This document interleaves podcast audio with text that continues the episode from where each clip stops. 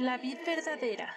Ministerio sin paredes presenta Bocaditos de sabiduría. Esta escritura inspirada por Dios es útil para enseñar, para censurar, para rectificar las cosas y para educar de acuerdo con lo que está bien, a fin de que el hombre de Dios esté perfectamente capacitado y completamente preparado para realizar todo tipo de buenas obras. Esfuérzate y sé valiente. No tengas miedo ni te desanimes, porque el Señor tu Dios está contigo donde quiera que vayas. Sí, donde, quiera, que vayas. Todo lo que estos pequeños audios te revelarán pueden transformar tu vida. Escúchalos diariamente con atención, Bocaditos de sabiduría. que te hacen crecer cada día. Mi vida es un milagro de amor. Me atrajiste con tus buenas, Señor. Cuando más perdido estaba, tú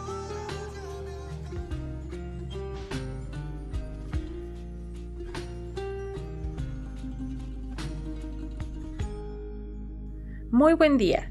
Es un placer para mí compartir contigo un bocadito más de sabiduría. En Proverbios 21 del 9 al 12 nos dice, es mejor vivir solo en un rincón de la azotea que en una casa preciosa con una esposa que busca pleitos. Los malvados desean el mal, no muestran compasión a sus vecinos. Si castigas al burlón, los ingenuos llegan a ser sabios. Si instruyes al sabio, será aún más sabio. El justo sabe lo que ocurre en el hogar de los perversos y traerá desastre sobre ellos. En otras versiones dice, más vale vivir en un rincón del patio que dentro de un palacio con una persona peleonera. Así que nos habla tanto a mujeres como a hombres. Si bien sabemos que la hostilidad, peleas, celos, arrebatos, arrebatos de furia, ambición, ambición egoísta, discordias, divisiones y envidias son parte de los frutos de la carne, mismos que Dios desaprueba porque nos hacen pecar y nos destruyen y destruyen todo lo que amamos. Pero esto es muy común dentro de las familias, especialmente en el matrimonio. La principal causa de las discusiones y peleas casi siempre es la misma, y más si se deriva del agravio y en esos conflictos vacíos de sentido, pero llenos de desprecio y orgullo. Asimismo, también se da con frecuencia otras circunstancias, poner en práctica comportamientos defensivos. Entramos en un estado donde se despliegan las corazas y se busca por encima de todo la protección de uno mismo y el ataque al contrincante. Pero se nos olvida que es el que llamamos contrincante durante la pelea es aquella persona que prometimos amar en las buenas y en las malas. Tristemente vemos con frecuencia en nuestras relaciones de pareja esas discusiones donde uno de los miembros o ambos empiezan a lanzar dolorosos reproches y golpes bajos al otro, mientras se escudan en sus respectivas posiciones de víctimas. Muchas de esas peleas se resolverían más fácilmente si ejercitamos con mayor habilidad la empatía. El simple intento de tener en cuenta la realidad del otro, el sentimiento del otro, ponerse en su lugar para tratar de imaginar cómo se siente con nuestras acciones. Sin embargo, nuestro error es casi siempre el mismo.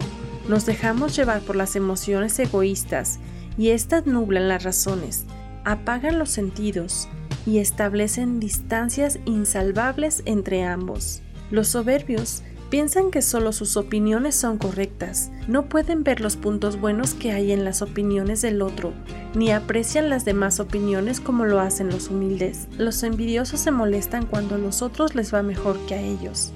Los que compiten siempre lo hacen motivados por un espíritu de soberbia y vanagloria. La competencia es muy común dentro del matrimonio. Quieren sobresalir y ser reconocidos.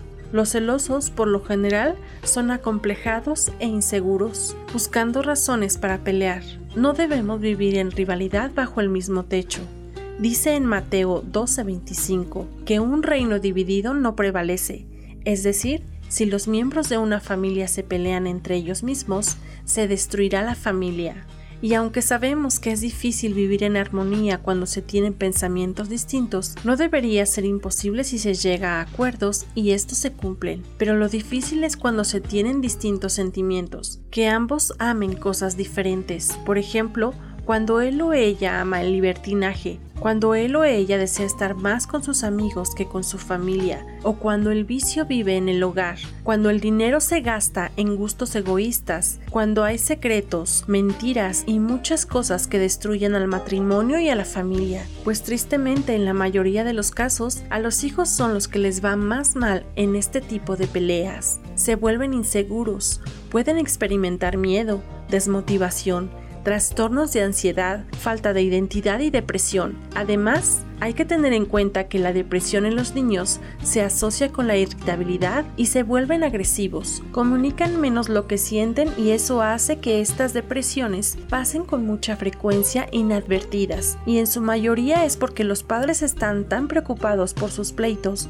o por su dolor que olvidan que alguien los observa y escucha es necesario que algún miembro de la familia se levante valientemente para pelear esa batalla por su familia y ame incondicionalmente. El amor incondicional es solo la decisión de amar, es el sentimiento y la acción de querer el bien de la otra persona por sobre todas las cosas y sin importar las consecuencias ni las decepciones, no importando si está en lo correcto o no, si se es correspondido o no. Podrá sonarnos algo difícil de aplicar, pero de esta forma nos ama Cristo, aunque nosotros seamos malas personas, estemos llenos de errores, le amemos o no, le ignoremos o le rechacemos.